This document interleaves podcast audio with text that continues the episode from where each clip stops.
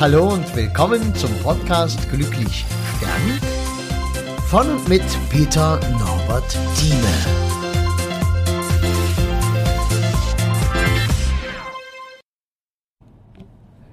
Ja, hallo, schön, dass du da bist. Ähm, heute mache ich dir ein, äh, ein ganz anderes Format, Podcast. Und zwar bin ich jetzt auf dem Weg zu einer Rede für einen äh, Menschen, den, über den ich dir gleich bisschen was erzähle.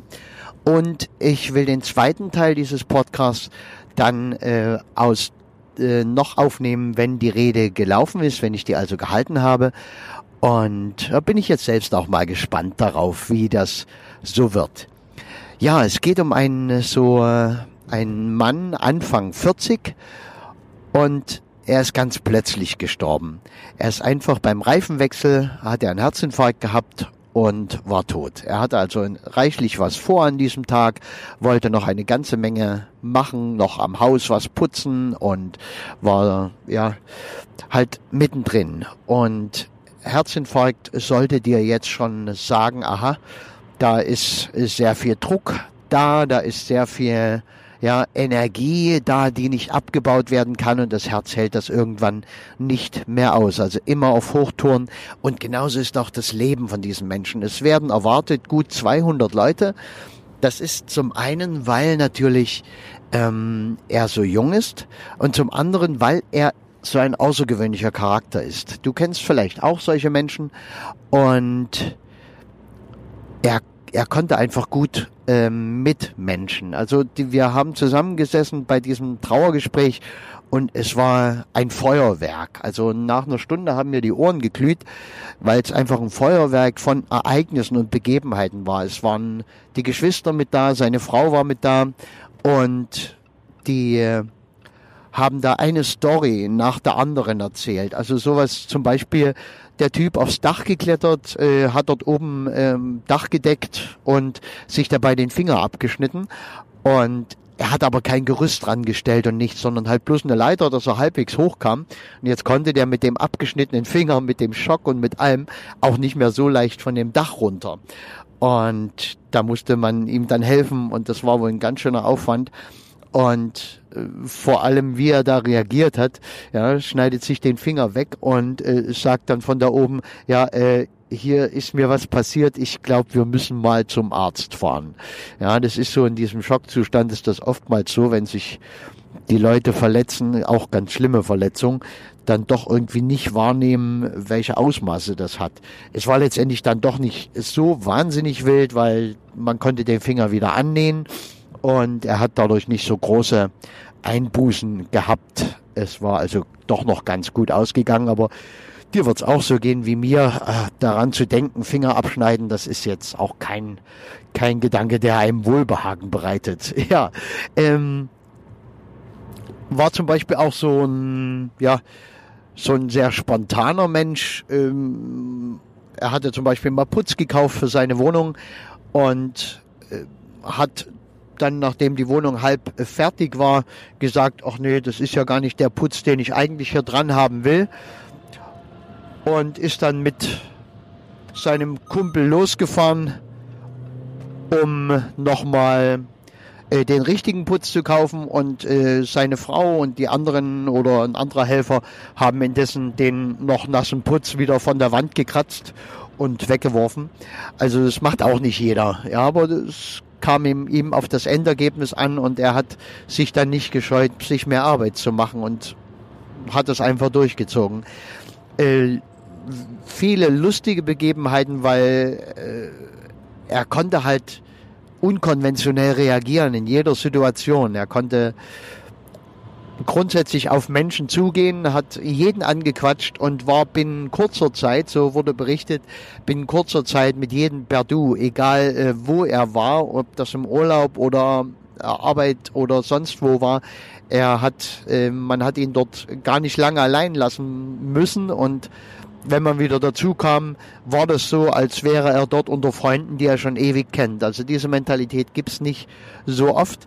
Das andere ist natürlich, er hat auch äh, kein Fernsehen gebraucht, weil Fernsehen dafür war überhaupt keine Zeit, weil es war immer was los. Seine Frau hat gesagt, wir hatten vielleicht im Jahr mal zwei oder drei Wochenenden, äh, die wir nicht mit Freunden verbracht haben, äh, an denen wirklich nichts groß stattgefunden hat, sagte und äh, an diesen Wochenenden wussten wir gar nicht so richtig, was wir so mit uns anfangen sollten, bloß so zu zweit. Also es war eine sehr ungewohnte, ein sehr ungewohntes in der Welt sein, einfach zu zweit zu sein. Ähm, ja, das Piep Piep, du weißt schon, ja, Autofahren wieder. Und ja, jetzt bin ich sehr gespannt, wie das äh, werden wird. Es ist wohl auch Live-Musik angekündigt. Die Frau hat eine, hat eine Zweimann-Band bestellt, die dann auf dem Friedhof am Grab spielen. Und wir haben hier so Herbst, also richtig schön knackige Temperaturen von um die 0 Grad. Und das ist von der Band jetzt auch nicht so das Ideale, um da draußen zu spielen. Bin ich auch mal gespannt, wie das läuft. Und ich bin gespannt auf meine Rede, weil wie immer weiß ich ungefähr, was zu den Menschen gehört, aber natürlich nicht genau, was ich sage, wie ich das alles machen werde. Und da melde ich mich dann danach einfach wieder. Also du wirst es jetzt hier gleich die nächsten Minuten hören. Bei mir vergehen natürlich dazwischen ein paar Stunden. Gut, dann bis nachher. So, siehst du, und weiter geht's für dich ja nahtlos. Bei mir war natürlich diese Feier dazwischen und ähm, noch eine Feier und ein Gespräch, aber das ist nicht weiter schlimm. Ähm, mich hat nach der Trauerfeier gleich der Friedhofsmeister gefragt und sagt hier, ey Peter, das war bestimmt eine schwere Rede. Und ich sage nein war es nicht. Das ist aber komisch. Es waren ein Haufen Leute und es war ein junger Mensch. Das muss doch schwer gewesen sein. Ich sage, nein, schwer ist es, wenn in einem Leben nichts passiert ist dann äh, wird es schwierig, eine Trauerrede zu halten. Auch da geht es natürlich, weil es war dann wahrscheinlich auch der Lebensplan und man muss dann halt schauen, was ist da zwischen den Zeilen, was ist da tatsächlich passiert und ähm, ich halte mich da ja auch mit Bewertungen zurück. Was ist ein gutes, was ist ein nicht so gutes Leben? Die Bewertungen haben ja nur mit mir zu tun. Also ich bewerte so ein Leben, wo es pulsiert und wo viel passiert, äh, positiv. Aber das äh, muss ja nicht unbedingt richtig sein. Ich glaube, jedes Leben hat seine Berechtigung und jedes Leben ist ein richtiges Leben, weil ganz sicher die Erfahrungen gemacht werden, die man machen wollte. So ist mein Glaube zumindest. Musst du ja nicht teilen. Aber du hörst ja diesen Podcast und äh, kennst mich auch schon ein bisschen. Weißt du, es waren bestimmt über 200 Leute. Ich hatte ein Headset, der Bestatter hatte Außenbeschallung vorbereitet, weil nicht alle in den Friedhof in die Kapelle reinpassten. Es gab an jeder, jedem Eingang des Friedhofes, zwei Haupteingänge, stand ein großer, großes Löschfahrzeug der Feuerwehr, weil der Mensch äh, obwohl er erst 42 Jahre alt war, ähm, seit seiner Jugend in der Feuerwehr war und dort auch nicht irgendwer, sondern einfach ein aktiver Mensch, der ja viel maßgeblich durch seine Art und Weise, durch sein quirliges Wesen einfach viel gemacht hat und äh, viel beeinflusst hat. Es war die gesamte Feuerwehr da und mit allen möglichen Fahrzeugen, die dann oben noch auf dem Parkplatz standen. Auf dem Parkplatz standen auch noch jede Menge, also bestimmt 15, 20 Müllfahrzeuge, weil der Typ äh, bei der Entsorgung beschäftigt war als Kraftfahrer. Und auch dort, die Leute kamen alle in ihren, ja, man hätte denken, eine holländische Mannschaft spielt Fußball und die Fans, na, du weißt, welche Farbe ich meine. Und die kamen in ihrer Berufsbekleidung und haben dort äh, dann letztendlich Spalier gebildet, als wir mit der Urne rauskamen. Da stand also erstmal 20 Meter lang nur Feuerwehrleute links und rechts. Und dann äh, kamen die in ihrem Orange. Auch nochmal 15 Meter oder so. Das war sehr beeindruckend. Und äh, natürlich waren die Leute sehr betroffen. Und es gab viele Tränen. Und ähm, es, es war schlimm, auch bei Männern. Also waren verheulte Männer dabei und ich finde sowas völlig in Ordnung, weil schön, wenn man als Mann auch diese Gefühle zeigen kann und sich da nicht schämt und das einfach rauslässt, weil ähm, es ist halt wichtig, Gefühle rauszulassen. Es geht nicht darum, in solchen Momenten, äh, so wie man das vielleicht mal, entschuldige, vielleicht mal in der Werbeanzeige bei mir liest hier Party statt Beerdigung oder so. Das ist natürlich eine Werbeanzeige, um erstmal aufzu, aufzurütteln, dass gelesen wird, so ein Artikel oder so von mir. Ja, es wird nicht gehen, dass wir eine, eine Party zu einer Beerdigung feiern. Das wird kaum möglich sein. Wir werden natürlich weinen, wir werden traurig sein, aber wir können ja trotzdem positiv sein.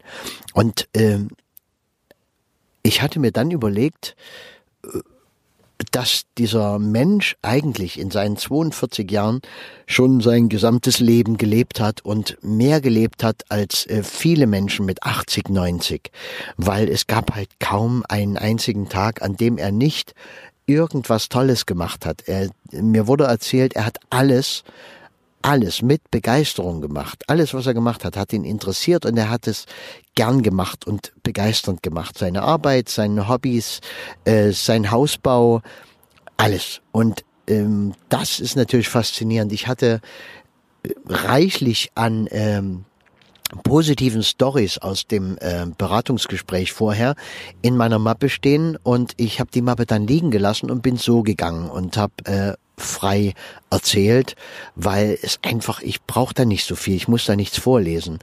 Und ich muss auch nicht jede lustige Begebenheit erzählen. Ich kann die erzählen, die mir gerade in dem Moment, während ich die Rede halte, bei einem bestimmten Thema einfällt.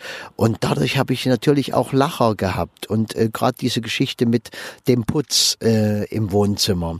Ja, das war natürlich eine lustige Story. Und äh, mit dem abgesägten Finger, klar, das musste mit rein, weil das waren Dinge, die sind mir einfach hängen geblieben. Und es gab noch einen ganzen Berg mehr, dass er zum Beispiel immer, wenn er irgendwo war, er war auch eine ganze Zeit lang so äh, Fernfahrer und äh, hat Dinge ausgeliefert und er hat immer geschaut, wenn irgendwo Dinge in der Ecke standen und hat dann immer gefragt, das, den Spruch kannte man auch von ihm, äh, und was machten ihr damit? Und hat dann Sachen organisieren können, die irgendjemand brauchte, womit man wieder was anfangen konnte. Und das immer in Größenordnung. Und er hat auch immer gesagt, hey, hast du mal fünf Minuten Zeit? Und äh, jeder wusste, das sind niemals fünf Minuten. Das äh, sagt er einfach so und überschätzt wieder mal komplett die Situation, äh, den Umfang der Sache, die er davor hat. Aber das hat ihn nicht interessiert, was für ein Umfang. Er hat nicht interessiert, woher kommt das Geld für ein Projekt. Er hat sich nicht interessiert, wie viel Arbeit macht dieses Projekt, sondern er wollte dieses Projekt umsetzen in seinem Leben. Das jeweilige, egal wofür, im Privaten, in der Feuerwehr oder sonst wo. Er hat es halt einfach so gemacht. Und ich finde so etwas halt sehr positiv. Dadurch ist wahnsinnig viel geworden. Und sicher hat er manche Leute vor den Kopf gestoßen. Manche Leute, wir sind halt meistens so, dass wir unsere Ruhe haben wollen. Wir wollen Dinge, dass die geregelt ablaufen, dass alles nach Plan geht. Und ja, aber so ist das Leben ja dann auch oftmals. Ja, geregelt und nach Plan. Und äh, das ist dann das Leben, wovon wir danach sagen, naja, hm, schade um die Zeit. Na, weil wenn es geregelt und nach Plan läuft, passiert nichts. Und wenn nichts passiert, äh, dann hast du nicht gelebt. Also so eine einfache Geschichte ist das. Äh, ja, äh, ich habe dir ja gesagt, Herzinfarkt, er ist umgefallen, war tot beim Reifenwechseln, Winterreifen aufziehen. Und es ist ganz einfach äh, die übertragene Metapher. Es ist ganz logisch, wenn du die Polarität im Leben nicht beachtest. Es gibt für alles äh, die richtige Zeit und für alles auch äh, beide Pole müssen gelebt werden. Also der Pol der Ruhe und der Pol des ähm, des Auslebens, da wo was vorwärts geht, die Energie vorangeht, wo der Bär steppt sozusagen. Und ähm, wir brauchen diesen Ausgleich. Also wir brauchen energiereiche Zeiten und energiearme Zeiten. Wir brauchen beide Seiten im Leben. Und die, die zweite Seite ging bei ihm halt gar nicht. Er ist immer Vollgas gefahren. Augen auf, sofort Vollgas und los. Und äh, wenn du mit deinem Auto so umgehst, wirst du es nicht lange mit gesundem Motor fahren. Und äh, sein Herz hat es so nicht verkraftet. Immer auf Hochdruck, immer mit Feuer, immer Feuer und Flamme. Das hat, äh, hat ihn verbrannt letzten Endes. Da siehst du so die Polarität. Und wenn du dich dafür mehr interessierst, lies einfach mal was darüber oder hör dir ein Video an äh, bei YouTube von äh, Dr. Rüdiger Dahlke. Den empfehle ich dir ja immer mal wieder. Äh, das wird dir viel geben. Auch wenn du mal über Polarität nachdenkst für dein eigenes Leben Es ist enorm wichtig, weil es ist das wichtigste Lebensgesetz. Die Grundlage unserer ganzen materiellen Welt ist Polarität. Das heißt, jede Seite hat auch eine Kehrseite. Jede Energie hat auch eine Gegenenergie. Alles äh, gibt immer einen Gegenpol. Und der Gegenpol, den kannst du nicht auf Dauer wegdrücken. Der ist mal im Moment nicht da oder auch im Moment da. Und äh, wenn du was permanent unterdrückst, dann wird sich das rächen, dann kommt das wieder, dann ist das einfach wieder draußen und kommt vielleicht auf eine Art und Weise, die du nicht magst. Und so ist das mit unseren Krankheiten. Wenn du irgendetwas nicht auf der bereitwilligen, freiwilligen Ebene löst, äh, sagt dein Körper, na mach ich's halt. Deshalb sagt Dahlke zum Beispiel auch, die Krankheit ist nicht das Problem, die Krankheit ist die Lösung. Denk mal drüber nach. Das ist ein sehr interessanter Ansatz. Ja, die Krankheit ist schon die Lösung für das Problem in deinem Leben.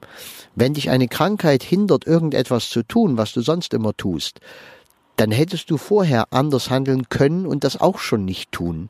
Ja, wenn du also sehr schnell, sehr weit unterwegs bist und bekommst dann einen Schuss vor dem Bug, weil du das plötzlich mal nicht mehr kannst, dann ist es ganz gut, sich darauf ein bisschen einzulassen und auch darauf zu achten, wenn die Spielregeln des Lebens sich wandeln und ändern und das ähm, passiert halt in unserem Leben. Was gut ist mit einem gewissen Lebensalter, ist in einem anderen Lebensalter gar nicht mehr auf dem Plan. Das ist wie beim Fußballspiel, wenn die Seiten wechseln. Wenn du nach der Halbzeit noch äh, weiterhin auf dasselbe Tor spielst wie vorher, äh, schießt du Eigentore und das machen wir ja meistens im Leben dann. So ab der Lebensmitte schießen wir Eigentore. Ja, gut, also das wieder mal dazu. Ich danke dir fürs Zuhören. Ich freue mich sehr, dass dir mein Podcast gefällt und du wieder da bist. Dankeschön. Speicher ihn dir, wenn du noch nicht gemacht hast und freu dich einfach auf jede Folge. Ich hoffe, mir fällt immer was ein. Mach's gut.